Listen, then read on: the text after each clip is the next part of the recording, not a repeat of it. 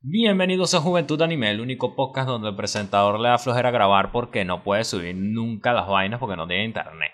Por eso es que tengo que grabar un pocote y subirlos que se vayan publicando yo solos, pero coño, que ladilla, si uno nunca está al día, chamo.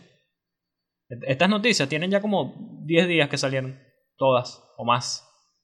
Mira, que la más, voy a empezar con la más vieja y, y también con la más importante para muchos. Y es que el manga de Jujutsu Kaisen entrará en pausa indefinida. Todo el mundo estaba cagado cuando salió esta vaina, yo me acuerdo. Hace, hace, hace eones cuando busqué esta noticia y no la pude, no he podido todavía tener internet para subir. De acuerdo con las filtraciones de la próxima edición de la revista Weekly Shonen Jump, que será publicada el próximo 14 de junio, chale bola. El manga escrito e ilustrado por Gege Akutami Jujutsu Kaisen estará en pausa indefinida debido a complicaciones de salud del autor. El anuncio fue realizado a través de un comunicado impreso y expresó a nuestros lectores muchas gracias por su continuo apoyo a Jujutsu Kaisen. Debido a la pobre condición física de Gege Akutami, Jujutsu Kaisen se ausentará por un tiempo a partir de la próxima edición. Akutami Sensei quería continuar escribiendo, pero tras múltiples reuniones con el departamento editorial ha sido decidido que lo mejor para Akutami Sensei es tomarse un descanso por un periodo de tiempo. Así determinamos que esta era la mejor decisión para que el autor recupere su condición física. Más información será revelada en los próximos días. Pedimos disculpas a todos nuestros lectores que esperan semana tras semana un nuevo capítulo y esperamos seguir contando con su apoyo. Miren, miren. ¿Será COVID? No lo sé. De esta noticia se desprendieron otras como que el autor de We Never Learn reaccionó a la pausa de Jujutsu Kaisen. Pero es una noticia nada más que para pa jalar clics, porque el tipo en realidad no dijo nada. Lo único que dijo fue, cito, pero qué sorpresa, Akutami Sensei, por favor cuida de tu salud. Eso es todo, y ya con eso sacaron la noticia solo para meter más clic a las páginas, chaval. Son unos maestros estos periodistas. Vamos a otras noticias, esperemos que, que el pobre Akutami se recupere. ese seguro le va bien. No, no voy a. No voy a preocuparme mucho por él. Rumiko Takahashi, la autora de Ranma y medio y Inuyasha, explicó su forma de desarrollar relaciones románticas en el manga. A través de su relativamente nueva cuenta oficial en Twitter, la autora publicó una actualización respondiendo a una nueva pregunta por parte de sus seguidores. Abro comillas. En tus obras, la relación entre el héroe y la heroína siempre se adapta muy bien. Aunque no se digan claramente te amo el uno al otro, puedes darte cuenta de que tienen sentimientos el uno por el otro. ¿Tiene algún consejo sobre cómo expresar este tipo de vínculos entre el héroe y la heroína o hay alguno o hay algo que sea más importante para usted? Rumiko respondió a la pregunta con un texto en imagen que expresó lo siguiente: Mi opinión es esta. Cuando el héroe y la heroína se dicen te amo el uno al otro en un manga, tengo la impresión de que la historia termina allí. No, bueno, y parece que todos los japoneses tienen esa impresión, mi hermano, porque no lo dicen es nunca. Es por eso que es importante no adelantarse a este hecho. Entonces creo que los dos deben pasar por muchos malentendidos en el camino, aunque realmente quieran al otro. Deben continuar preguntándose, ¿realmente me querrá él o ella a mí? De la misma forma en que yo lo quiero. En esta situación, cuando finalmente algo ocurre y se descubre la respuesta, el sentimiento de satisfacción es indescriptible. Te amo no es una frase cualquiera. Quiero que el lector se dé cuenta de que ellos dos realmente se sienten así. Pero tengo que hacer que todos menos el héroe y la heroína se den cuenta. Siempre estoy pensando en formas de desarrollar este tipo de narrativas. Me parece, me parece muy bien, me parece muy lógico.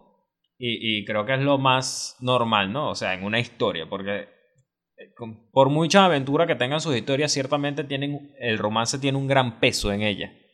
Y si dicen te amo, yo creo que ya lo que quedaría sería matar al villano.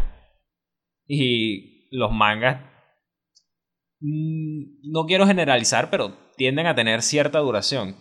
Tú agarras una historia, tienes un villano y una pareja de protagonistas los dos matan al villano y terminan juntos. Esos son los dos objetivos de la mayoría de los mangas shonen con un poquito de romance. Entonces, si matas al villano, ¿qué te queda?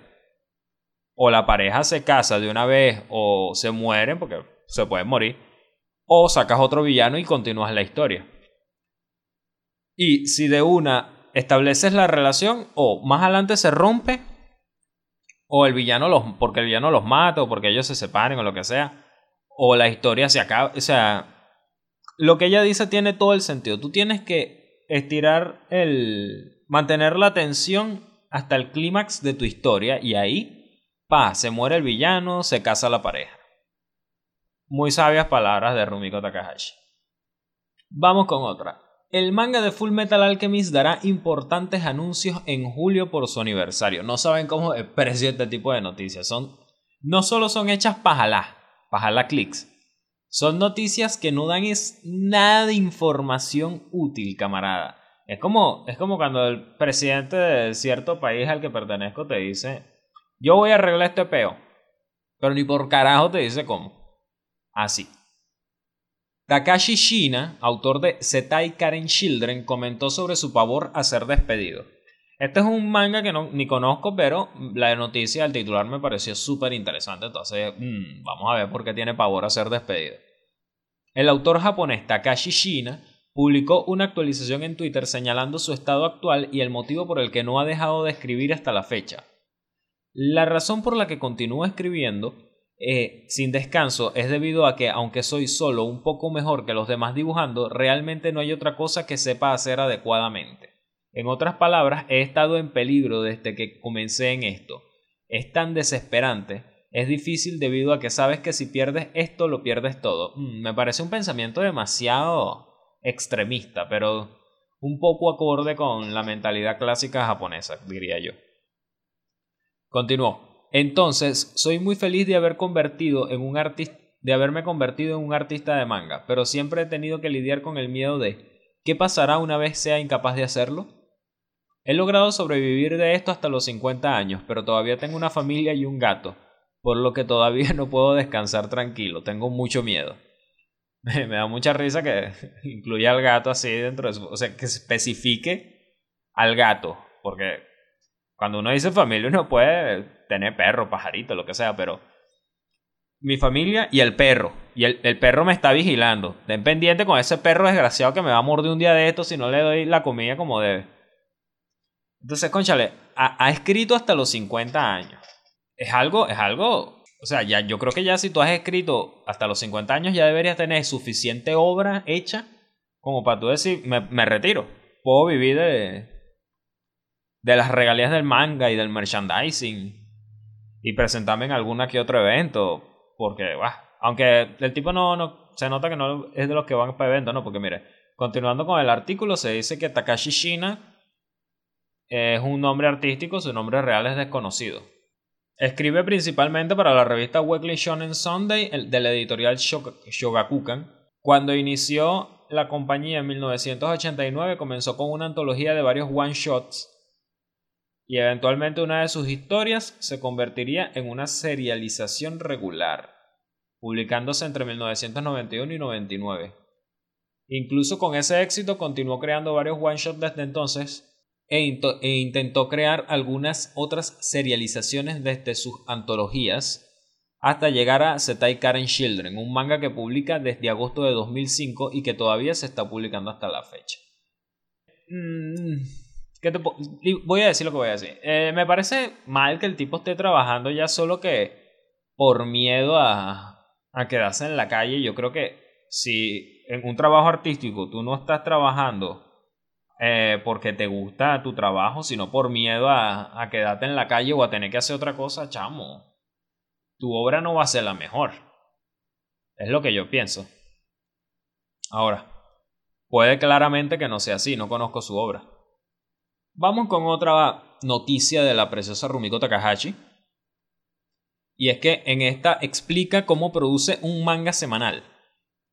Después de crear su cuenta en Twitter, que parece que es un evento inmenso, la creadora de Inuyasha contó un poco sobre su rutina entre bastidores en la creación de un manga semanal. Según ella, el capítulo comienza con una conversación con su editor para decidir la dirección de la historia. Después de la conversación, que puede durar horas, comienza a hacer el storyboard del manga. una tarea que puede durar hasta tres días, mientras sigue comunicándose con el editor. Una vez que el storyboard está listo, pasa finalmente al arte final. Cada página tarda una hora en estar lista y en total dedica entre dos y tres días a terminar las ilustraciones, que después pasa por sus asistentes. La autora también dice que trabajaba hasta tarde dando, dando vueltas por la noche y durmiendo a veces solo tres horas. Un mundo difícil este del manga. Takahashi comenzó su carrera en 1978 con Katena Yaksura, Alienígenas Egoístas. Suena bien ese título.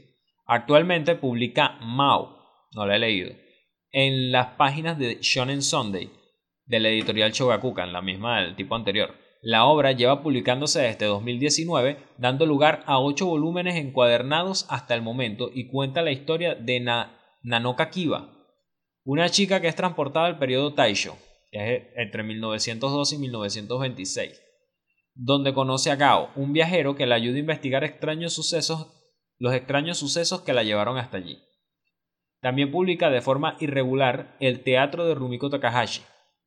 El año pasado el autor el autor, el autor, era una autora, recibió una medalla de honor del gobierno japonés. Varias, varias, bastante información en un artículo bastante corto. Pero bueno, básicamente ella explica que el peo le toma bastante tiempo y duerme bastante poco, algo que, que afecta a la mayoría de mangakas.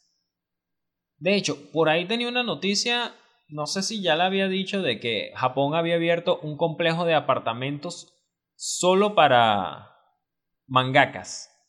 Y yo digo, coño, suena algo típico de Japón, pero también suena a algo que hace una compañía cuando quiere tener muy, muy controlado a sus trabajadores.